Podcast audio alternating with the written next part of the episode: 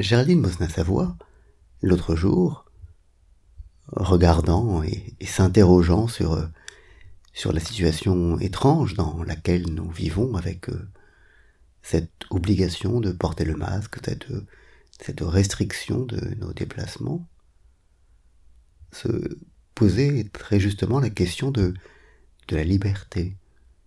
Est-ce que tout cela menace notre liberté ou pas? Et je trouvais sa réflexion très intéressante. À partir de quel moment, effectivement, est-ce que tout ce qu'on nous impose actuellement devient privatif de, liberté?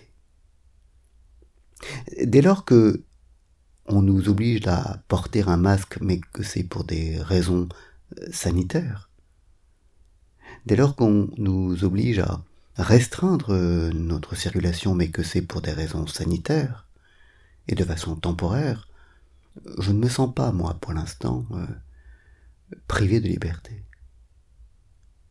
Mais je sens bien, en revanche, que qu'on ne peut pas pousser le raisonnement jusqu'au bout complètement.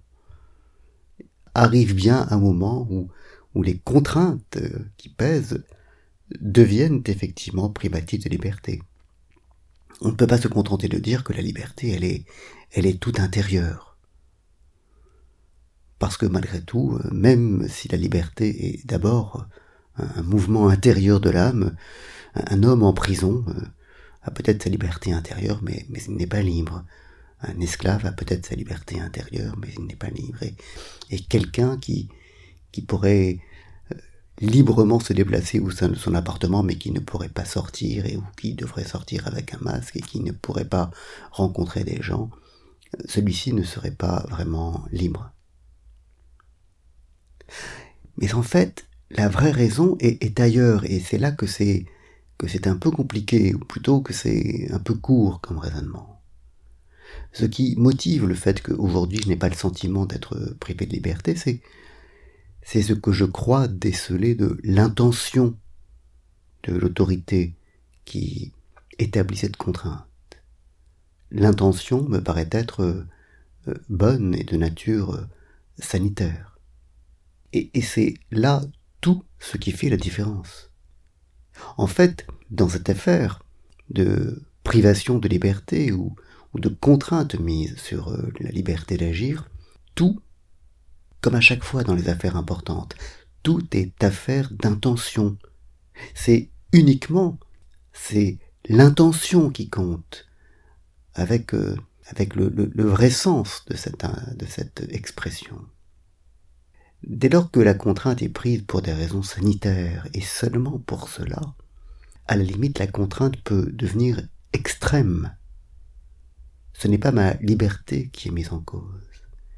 La liberté, elle serait mise en cause si les contraintes étaient imposées pour d'autres raisons, et notamment pour explicitement ou expressément contraindre ma liberté ou la réduire.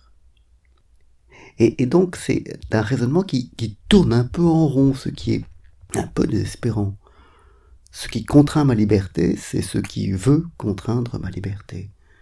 Mais les contraintes qui visent autre chose que la contrainte de ma liberté, eh bien, je ne les prends pas vraiment pour euh, des mesures liberticides. Mais on, ne peut pas aller jusqu'au bout de ce raisonnement.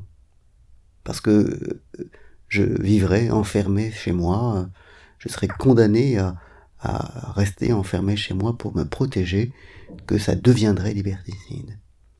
Parce que vient un moment sans doute où, où le fait de me contraindre à me protéger, c'est en fait plus contraignant que protecteur. Et c'est, c'est là le, le point de bascule qu'il faut arriver à préciser. À partir de quel moment le fait de, de vouloir me protéger est en fait une contrainte exercée sur ma liberté? Bonne journée.